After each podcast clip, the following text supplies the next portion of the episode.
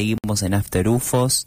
Yo soy Nico Méndez, enfrente mío está Mica Portela y Buenas. del otro lado del vidrio Esteban, nuestro operador. Em, bueno, Mica, ¿cómo estás? ¿Qué te pasó este fin de semana? Ay, estoy re contenta. Tuve un evento eh, que superó mis expectativas. Mm. Y yo iba con expectativas Y altas. ya tenías. Qué bueno que te pase eso de... Nada, te pasa nunca. Te pasa nunca. De tener expect- a mí en general me pasa cuando tengo muchas expectativas siempre algo sale mal y me siento vacío o no o no mal pero como esa cuestión me Mi- gusta no tener tantas expectativas para después sorprendente así que Claro, esa es la que va, porque bueno, la vida es vida, ¿viste? Tenés expectativas altas y te la bajas. Claro. Las expectativas cero es como, bueno, cualquier cosita te sorprende. No, yo estaba re contenta eh, de ir. Sabés que no me había enterado. En 2019 fue la primera Expo Cannabis de Argentina. En 2020 no se hizo y esta es la segunda. Eh, pero un evento grande, pero que no tiene como repercusión a nivel eh, medios hegemónicos. Entonces no te enterás ni por la tele. Sacó una nota, página 12, pero yo a mí no me llegó. Yo me enteré por una publicidad. claro publicidades carteles en la calle porque lo que yo vi en Buenos Aires, Aires que estaba muy publicitada en la calle Claro, pero en el resto del país, del país No. no. Yo me enteré por Instagram y de pedo dije, Claro. ¿qué onda? Y entré y me pareció media copado. El evento fueron tres días, fue viernes, sábado y domingo. Eh, lo único que no me pareció copado es, si bien teni- podías ir presencial o podías estar virtual, el problema es que no podías sacar para los tres días. O mejor dicho, te cobraban los tres días. Claro no es In- que uh, Inclusive si te cobraban un día, no es que digo, bueno, listo, compra entrada presencial de un día y después lo veo virtual. No, mi la tenías que comprar aparte de la virtual. Y encima por día era eh, fraccionado. Claro. Turno mañana o turno tarde. claro porque eso lo de lo de fraccionado jamás pasa Never. porque inclusive en, en los recitales esos, es- ¿viste esos festivales tipo Cosquín Rock? Sí, que por día hay un line-up diferente o no sé, Lollapalooza es tipo, el- es el día Claro. y me banco las, los días eso que hay. Entonces vos fui, esto sería como un porropalusa, digamos. Ay, ojalá yo Algo así. Yo, claro, yo flasheaba, pero sabía que no. Digo, esto retranca. Voy a ver gente que vende cosas. Vi que había muchos talleres. Había em, sectores también para, que- para las empresas, para que se encuentren. Yo dije, "Mm, qué raro, pero ¿A bueno, dónde eran? puede ser. En la rural de Buenos Aires. ah, en la rural de Buenos Aires. Y lo que me decía la gente que había en 2019 es que esta vez fue casi toda la rural. Usaron casi todo el predio, salvo una parte de la rural abajo que había una exposición de arte, el resto fue toda la Expo Cannabis. Era gigante, que antes no le habían dado, estado dando tanta bola. Así que bueno, sí, fui el sábado y yo dije, me saco el turno mañana, me quedo hasta tarde. ¿Quién me saca? Bueno, no, súper organizado. Nivel cortaron a las 3 de la tarde, de 3 a 4 desinfectaban todo, echaban a todo Ah. y tenías que volver a entrar. Yo para el colmo llegué medio tarde, tipo, tenía que entrar a las 10, entré a las 12. Y, bueno, yo- lloraste la carta. no, no, no. No, no lloré, dije, ya fue. Igual, aunque hubiera ido temprano, era tan grande que no te daba tiempo a recorrerlo y a disfrutarlo. ah, mirá. Porque te cuento. Había conferencias, más de 70 conferencistas, y estaba dividido, vos tenías un patio gigante hermoso. Yo entro, patio gigante, eh, se ve que donde no se exponen las vacas, las cosas de la rural. Entonces, ento- ahí, en la arena misma, Sí. mesitas, todo el mundo chilado, fumando, un par de, de puestos de comida, precios razonables, no te voy a decir que regalados, pero precios razonables, y todas las gradas de para ver. Ahí, Ah, y ahí te podías sentar. Ahí te podías sentar a fumar un porro. Claro. Y yo digo, esto está pasando a nivel real. Y qué buen momento sentarte, llegué a las 12 del mediodía, me senté, todo el mundo armando, tranca, de repente escuchaban las toses, de repente las risas, mirar un clima divino, digo, uno, qué divino, y los guardias, que no había canas, obvio, todos ahí, yo digo, tipo, no se pudre, no, y, y medio como que no, no daba. No daba una expo cannabis y no te dejen fumar. Y sí, Más que no, claro. más que se supone que, no, digo, no se supone, no está prohibido fumar. Claro. Pero bueno, todo el mundo estaba, todos estábamos entrando mínimo un porro. Claro. Ahí, ¿entendés? Claro, no, obvio. olvídate, era como el visto bueno. También era rarísimo cuando uno empieza a encontrar los stand del Estado.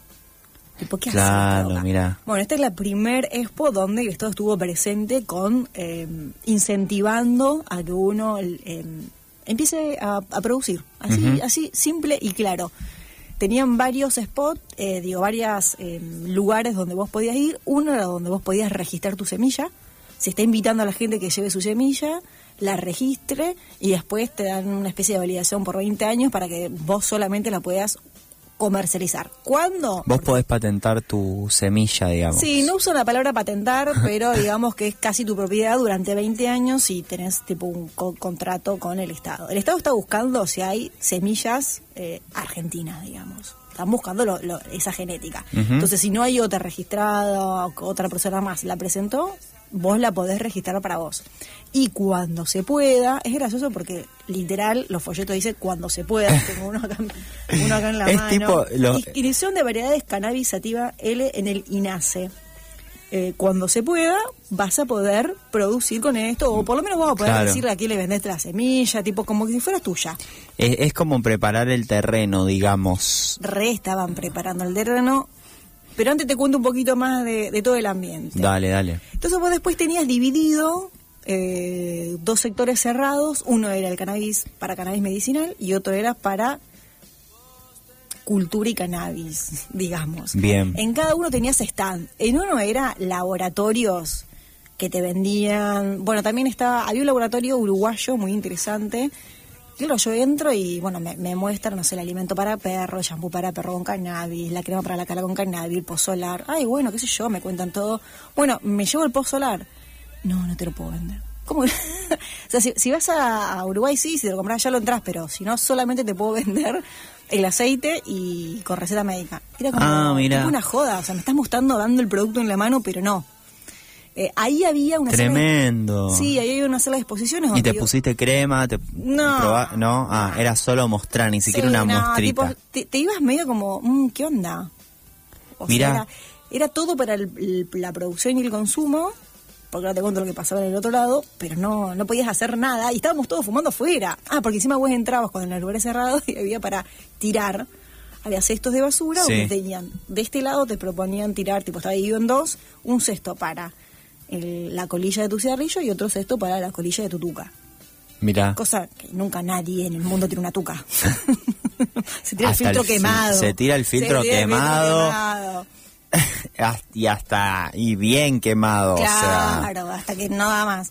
Y mm, bueno, ahí viene un lugar de exposición y de talleres pero todo de lo que es cannabis medicinal. Y en el otro lugar, que era la cultura canábica, donde había desde artistas haciendo más que nada pinturas, donde tenías un montón de stand donde te vendían, no sé, vaporizadores, donde nivel de máquinas gigantes que te mostraban cómo secar rápido un montón de cogollos. decir, tipo, esto re que no es para el consumo ah, personal. ¡Qué lindo! No, sí, como a nivel industria. Ya hay tipo, estaban esas máquinas ahí. ¿Cómo son? ¿Qué son? ¿Como unas no estaban las secadoras? Máquinas, videos, sí, ah. unas secadoras. Exacto, que se usan para otra cosa, pero te mostraban en el video cómo secaban a, a producción grande cogollos. Claro.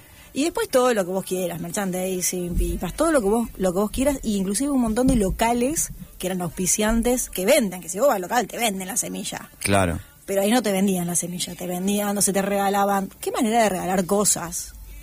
Gente muy buena onda, gente muy fumada, gente muy agradable regalándote cosas. Regalándote eh, cosas, cosas como que bueno, como esta mochi que traje, como un barbijo, como un llavero. En un momento yo digo, tengo que llevar algo a, a Flor y a Nico. Entonces digo, che, quiero un, un, encendedor. Ay, no, bella, toma.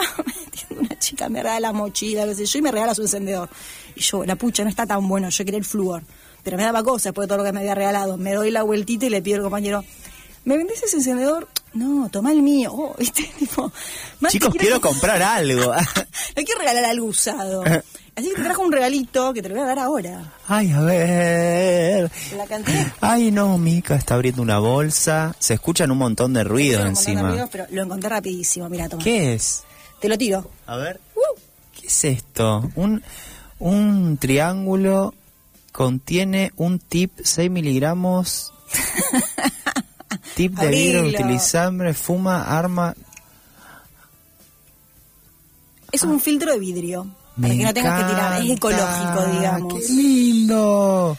Gracias. No, un placer. Tiene como una calavera con una con una flor, Un. Sí, con sí, una sí. chala, me Con encanta. chala. Claro. Bueno, que lo disfrutes. Y la cajita sirve para guardarlo. viste que tiene Hermoso. un... Sí, sí, como un soporte. Exacto, para que lo Un puedas filtro de vidrio, me encanta, bárbaro. Sí, me ecológico. encantó.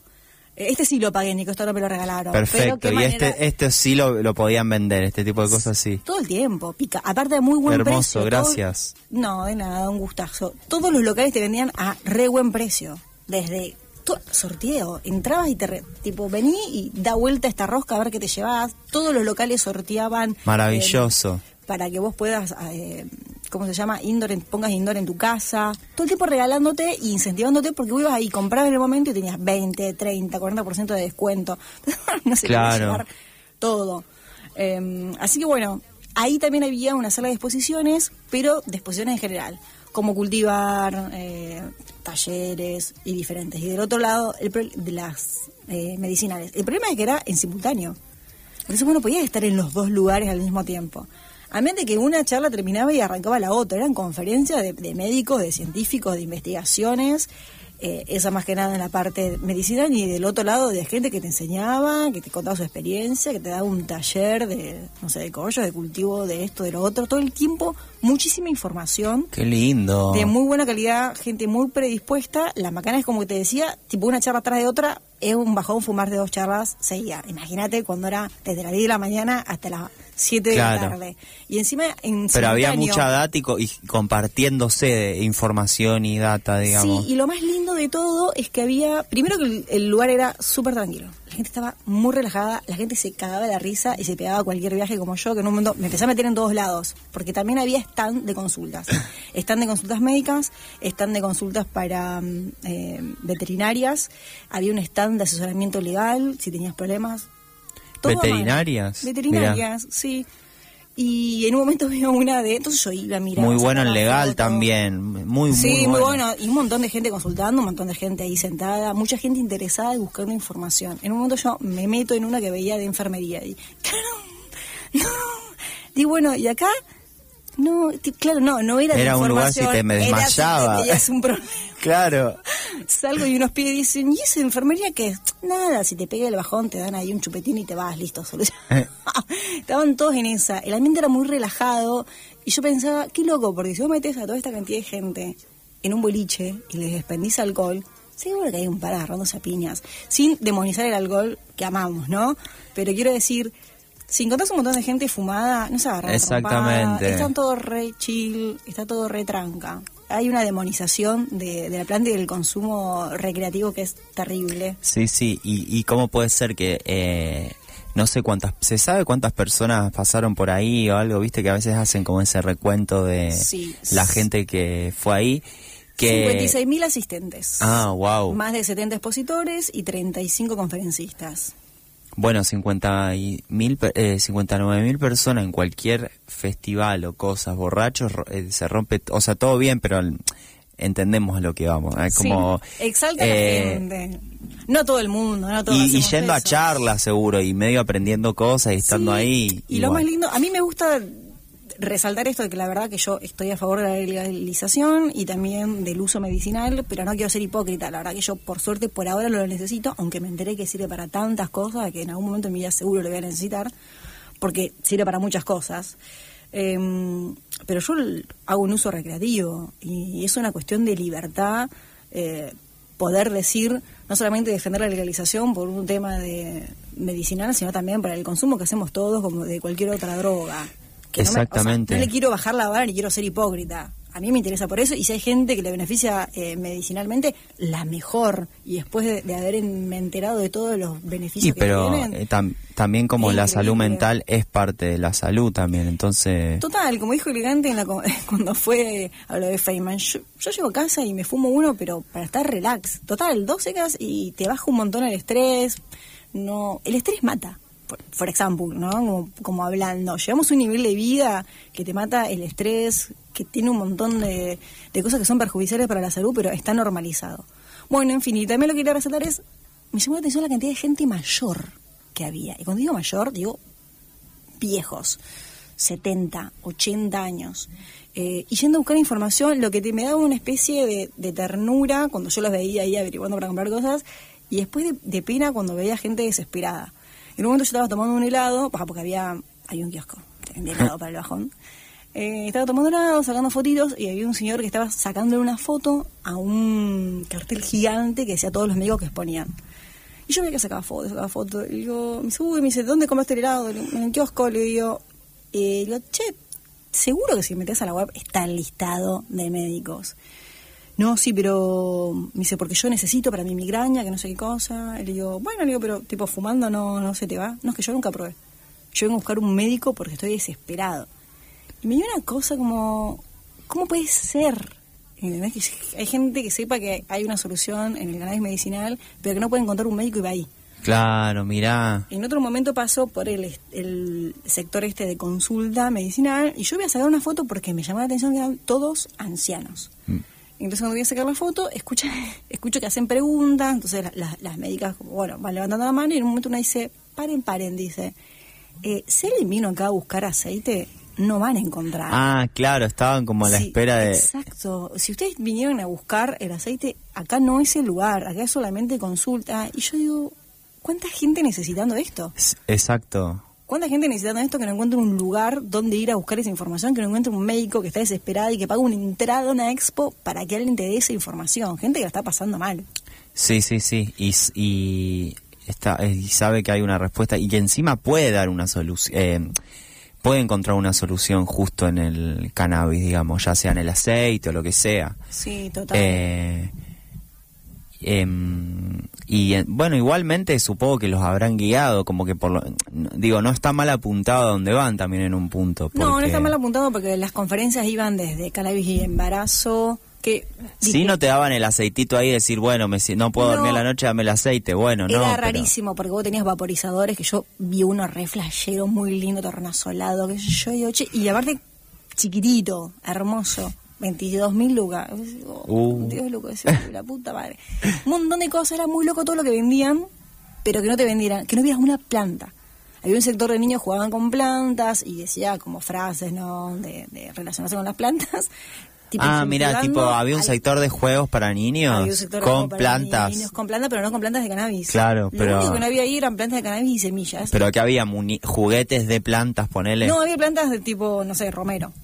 Ah, Y chicos jugando con la palita, con la mar en coche, pero no. Claro.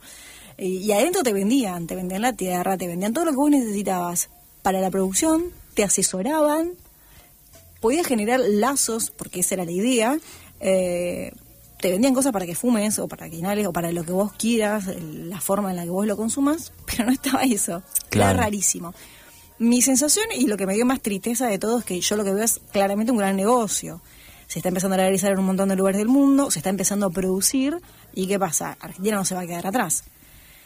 Y uno dice, bueno, está piola, pero ya veo que todo esto se lo quedan los laboratorios. Porque para mí esto de venir y contarme cuál es tu semilla de la durante 20 años viene por ahí.